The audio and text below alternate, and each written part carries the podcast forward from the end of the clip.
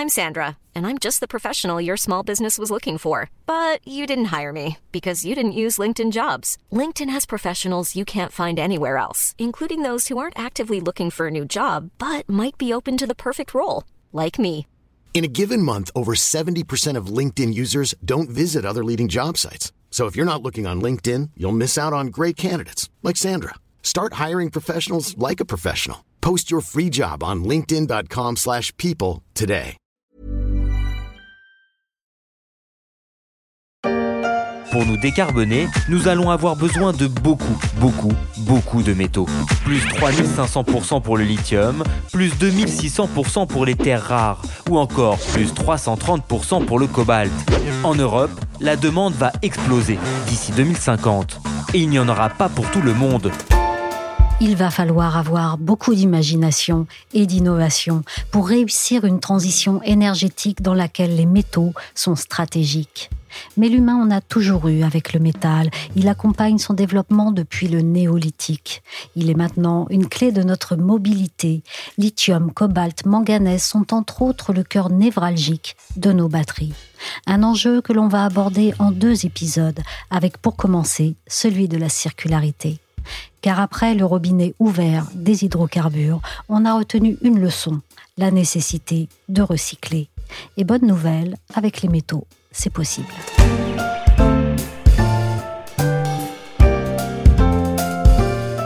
Je suis Michel Varnet, vous écoutez La Story, le podcast d'actualité des échos. Retrouvez-nous sur toutes les plateformes de podcast et de streaming. Abonnez-vous pour ne manquer aucun épisode.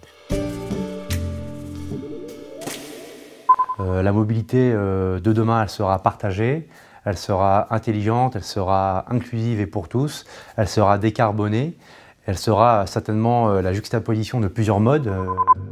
On ne sait pas si elle sera vraiment tout ça, mais ce qu'on sait, c'est que l'une des clés de la mobilité décarbonée, c'est l'électrique. Et qui dit électrique, dit batterie. C'est mieux que les hydrocarbures, mais ça ne se fera pas sans ressources terrestres. Et là encore, elles sont rares.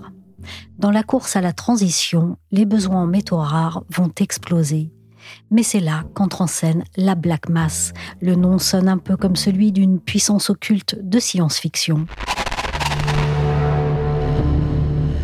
Mais on va le voir, c'est beaucoup plus simple que ça, même si techniquement c'est aussi assez compliqué. On l'appelle black mass parce que c'est une poudre noire qui est obtenue en broyant les euh, batteries des euh, voitures euh, électriques. Étienne Goetz est journaliste spécialiste des matières premières aux échos. Cette poudre noire, elle contient par définition des métaux indispensables à la transition énergétique et notamment à l'électrification de la mobilité et du transport.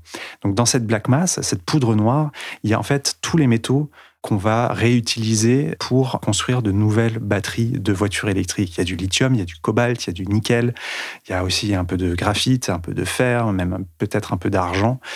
Donc c'est une poudre noire, une nouvelle matière première, c'est la matière première du recyclage qui va permettre après de euh, construire de nouvelles batteries. Et ce sont ces métaux dont on va avoir bientôt le plus besoin? Pour euh, décarboner euh, le transport, ça va essentiellement passer par l'électrification des véhicules et notamment des voitures.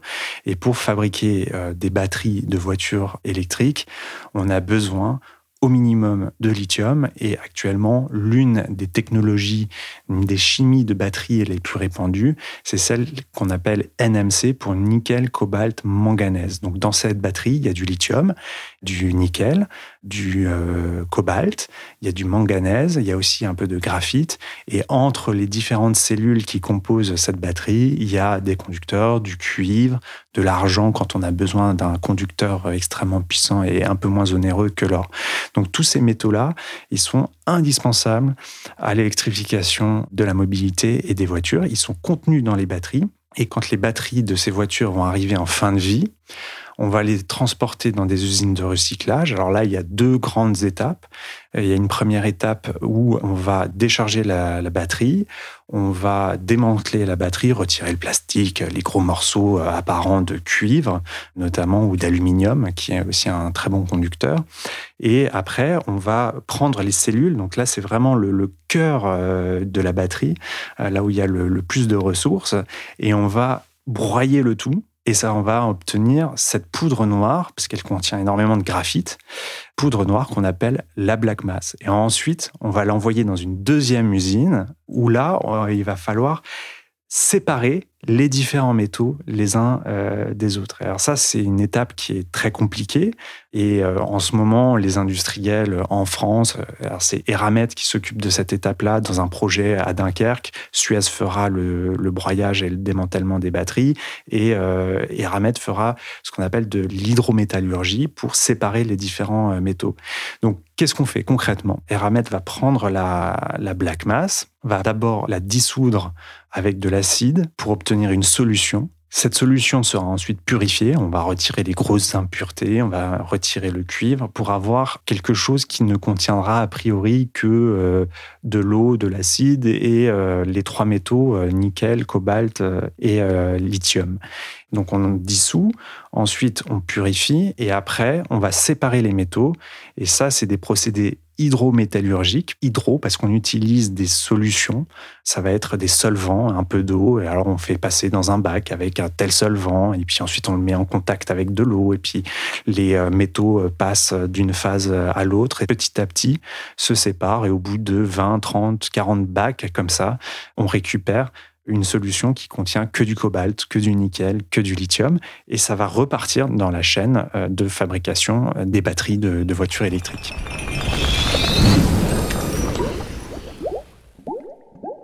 Compte tenu de l'importance pour demain du recyclage, cette black mass, qui est une matière secondaire, le produit d'une transformation même, est-ce qu'elle pourrait devenir matière première? Alors à première vue, on peut se dire que oui, c'est une matière première puisque c'est euh, plus ou moins standardisé, euh, plus ou moins euh, une matière première qu'on va utiliser pour fabriquer un, produit. Mais stricto sensu, quand même pas. Ce sera pas une matière première. la première raison, c'est que c'est pas au sens comme on l'entend un produit peut transformer. Je vous ai décrit toutes les étapes. Il y a quand même une sacrée transformation. Ensuite, c'est pas aussi standardisé que l'on le trouve euh, ailleurs dans la nature, parce que quand vous avez euh, du cuivre, vous avez que du cuivre, là, on aura une solution de lithium, on aura une solution de nickel, ce sera un peu différent. Et puis, euh, ce ne sera pas euh, complètement une matière première aussi au sens anglais de commodity, notamment parce qu'il euh, n'y aura pas de marché à terme de cette black mass. Il existe des cotations, il existe des, des prix de la black mass, mais c'est très improbable qu'il y ait un jour euh, un marché à terme de la black mass, comme il y a un marché à terme du pétrole, du soja, du blé, et notamment parce que, comme je vous l'ai décrit, dans la black mass, en fait, ça dépend aussi de la batterie de départ.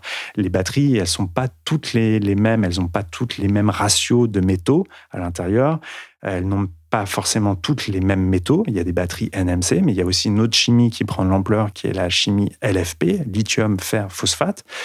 Donc tout ça fait que ça va être compliqué pour que ce soit une matière première euh, au même titre que, euh, que le pétrole, le blé ou le soja. Qu'est-ce qui pourrait pousser les industriels à s'intéresser à la black mass plutôt que de se fournir à la source, c'est-à-dire en matière première Ils sont obligés de s'intéresser à la black mass pour une raison très simple, c'est qu'il y a une réglementation en Europe sur les batteries qui oblige bientôt à euh, récupérer et recycler une très très grosse partie des euh, métaux qui sont contenus dans les batteries. Donc à horizon 2030, selon les métaux dans les batteries, il faudra que on récupère et on recycle 80 à 90% des métaux contenus. Donc, qu'ils le veuillent ou non, ils seront obligés de recycler les batteries, ils sont obligés de s'intéresser à la black mass parce que c'est le, processus le plus simple pour le faire. Et Ramet euh, va faire de l'hydrométallurgie avec de la black mass. Orano a aussi son projet euh, ailleurs euh, en France et ils sont tous en train d'étudier euh, comment euh, récupérer au mieux avec une qualité euh, qui soit compatible avec la fabrication de nouvelles batteries. Donc ça, c'est la première raison, la réglementation. La deuxième raison, c'est le manque de métaux, parce que l'électrification et la transition énergétique va faire exploser la demande en métaux, euh, en cuivre, en lithium, euh, en cobalt, en manganèse, euh, en aluminium, tout parce que il va falloir électrifier, donc construire des réseaux électriques, construire des batteries, développer les énergies renouvelables. Ça se demande énormément de métaux pour transformer le vent en électricité. Il faut du cuivre, il faut des terres rares, parfois en mer, il faut de l'acier. Tout ça va faire que la demande en métaux va exploser. L'offre, elle, ça va être très compliqué de suivre la hausse vertigineuse de la demande. Il faut savoir qu'une mine, entre le projet et la découverte du gisement et la première tonne produite, il s'écoule en général entre 10, 15 ans. Et il faut euh, investir des centaines de millions de dollars, voire parfois un milliard, deux milliards de dollars. Donc euh, les mines vont mettre du temps à arriver et on n'arrivera pas à boucler euh, l'équation et avoir assez de métaux pour tout le monde, pour développer tous les projets de euh, panneaux solaires photovoltaïques, d'éoliennes, de batteries, etc. Si on ne fait pas un peu de recyclage, ça va devenir une source indispensable d'approvisionnement pour les industriels. Bah, de toute façon, t'as pas le choix. On est tous baisés. Enfin, plus ou moins. L'obligation réglementaire, c'est la raison essentielle? Il y a aussi, je dirais, une troisième raison, c'est l'impact environnemental. Parce que on est encore en train d'essayer de bien comprendre euh, les différences qu'il y a entre le recyclage et la production primaire dans une mine de métaux en consommation d'énergie, en émissions de CO2, en consommation d'eau et en prise au sol. Mais on ne mesure pas encore tout à fait euh, exactement le gain, mais on est à peu près sûr qu'avec le recyclage, on gagne à peu près sur tous les tableaux. Parce que déjà, il n'y a pas d'emprise au sol. Vous n'avez pas de mine, vous n'avez pas besoin de faire un trou euh, au milieu de l'Amazonie euh, ou dans un désert. Vous consommez quand même beaucoup moins d'eau pour traiter et, extraire vos métaux. La consommation d'énergie, elle est plus faible parce que, comme je vous ai décrit avant, c'est des procédés hydrométallurgiques. Donc, on met de l'acide, des solvants. Ça consomme beaucoup moins d'énergie que dans les mines où généralement on fait de la pyrométallurgie. Donc, on utilise le feu, la chaleur, euh, du charbon pour purifier les, euh, les métaux. Et donc, si on n'utilise pas de charbon aussi, c'est beaucoup moins de CO2. Donc, on sait que ça va euh, considérablement euh, réduire les conséquences environnementales dans la production euh, de métaux. Et puis, récupérer les métaux, c'est aussi moins dépendre de l'étranger et des importations. Et donc, dans un contexte géopolitique de plus en plus tendu, où le mot souveraineté revient à la bouche de toute la classe politique quasiment systématiquement à chaque projet industriel, le recyclage est un levier majeur pour garantir la souveraineté euh, des différentes zones géographiques. Si on prend un pack comme pour euh, le véhicule Zoé euh, par exemple, on a une trentaine de kilos de nickel, à peu près la même chose en carbonate de lithium et une dizaine de kilos de cobalt. Sur le sol européen, les constructeurs automobiles dépendent aujourd'hui exclusivement de métaux importés. L'enjeu est très stratégique. Alors, la réalité actuelle est que les 27 pays de l'UE importent 98% de leurs métaux terres rares et que dans le cas du lithium, les besoins pour les batteries ou les éoliennes va être multipliés par 42 d'ici à 2040. Le recyclage de la black mass peut vraiment changer la donne? Peut-on espérer une circularité parfaite? Pas vraiment. Ce sera nécessaire, absolument nécessaire, mais selon les projections, au mieux d'ici 2030-2040, euh, le recyclage par la black mass va permettre de couvrir entre 30-40% des besoins selon les métaux. Donc, à lui seul, le recyclage ne permettra pas de couvrir tous les besoins. Néanmoins, 30 à 40 c'est absolument pas négligeable. Et donc, euh, il faut le faire euh, coûte que coûte, euh, réglementation ou pas, bonne conscience écologique ou pas. C'est absolument nécessaire pour boucler l'équation de la demande en, métaux. Alors, pourquoi est-ce que ça peut pas couvrir complètement les besoins? D'abord parce que le nombre de ventes de voitures électriques va augmenter pendant toutes les années qui viennent. Donc, en 2030, on va construire beaucoup plus de voitures électriques qu'on en a vendu en 2020. Donc, il y a toujours un écart, puisque là, on est en phase d'électrification et donc euh, en phase de hausse des ventes et de la construction de voitures. Il y a un décalage entre euh, le moment où on recycle la voiture et les différents euh, volumes qu'on peut recycler pour produire. La deuxième chose, c'est que dans le processus de recyclage, on ne recycle pas à 100% on recycle toujours à 95, euh, 90, parfois c'est seulement 80. Donc il faut toujours apporter de la matière primaire supplémentaire. Il y a parfois aussi de la qualité qui se perd. Euh, donc là, ça fait des volumes euh, en moins. Donc tout ça explique pourquoi le recyclage sera nécessaire, mais ne permettra pas d'être autosuffisant. Est-ce une filière viable économiquement? Alors, c'est tout l'enjeu en ce moment euh, des différents tests qui sont faits, parce qu'en plus de valider les, procédés euh, industriels, il s'agit aussi de trouver un modèle économique. Pour le moment, il n'existe pas vraiment parce qu'il n'y a rien à recycler. Les voitures électriques, il y en a très peu. Euh, les batteries sont pas encore arrivées en fin de vie. Et la deuxième source de métaux à recycler, c'est les gigafactories, les usines de batteries. Celles-là, elles sont pas encore entrées en production, donc il n'y a pas encore de rebut de déchets de ces usines-là à recycler.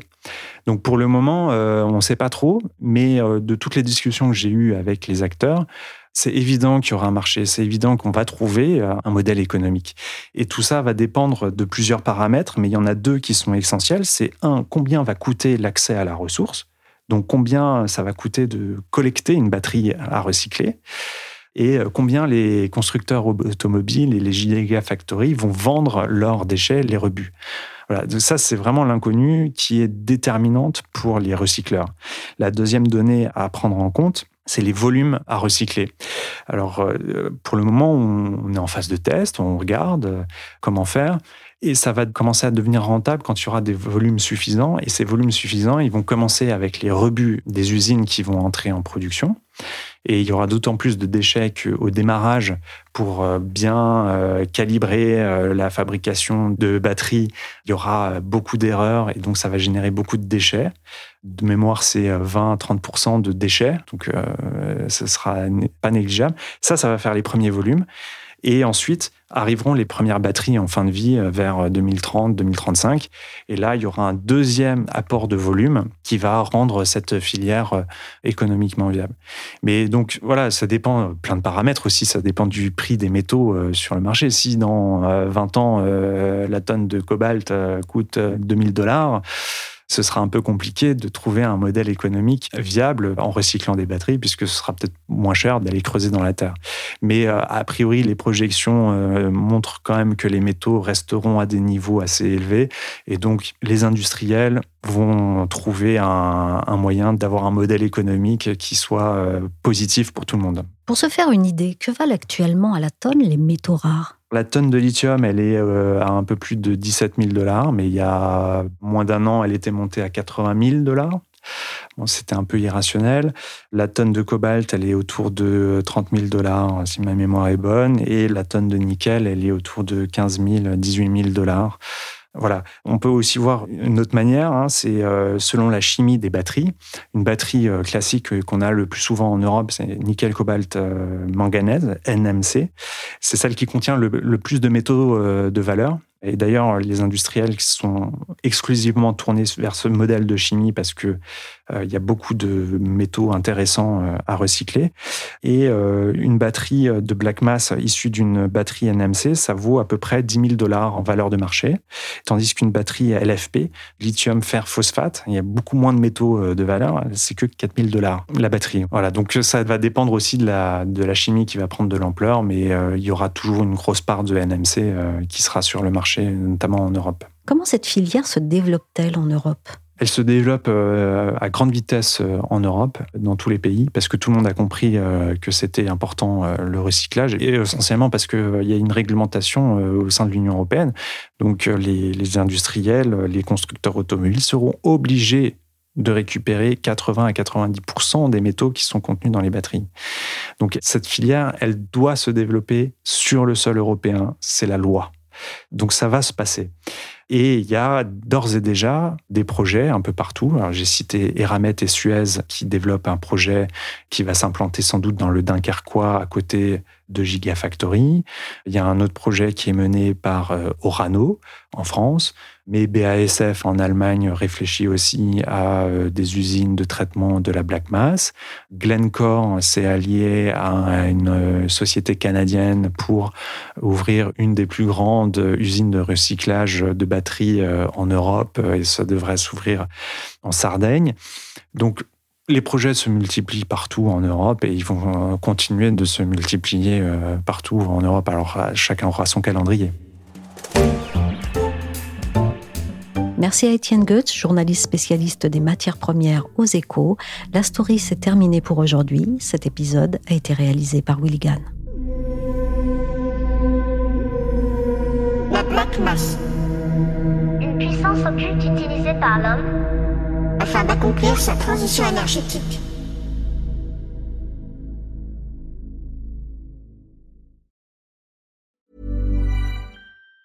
Planning for your next trip? Elevate your travel style with Quince. Quince has all the jet setting essentials you'll want for your next getaway, like European linen, premium luggage options, buttery soft Italian leather bags, and so much more. And it's all priced at 50 to 80% less than similar brands. Plus, Quince only works with factories that use safe and ethical manufacturing practices. Pack your bags with high-quality essentials you'll be wearing for vacations to come with Quince. Go to quince.com slash trip for free shipping and 365-day returns.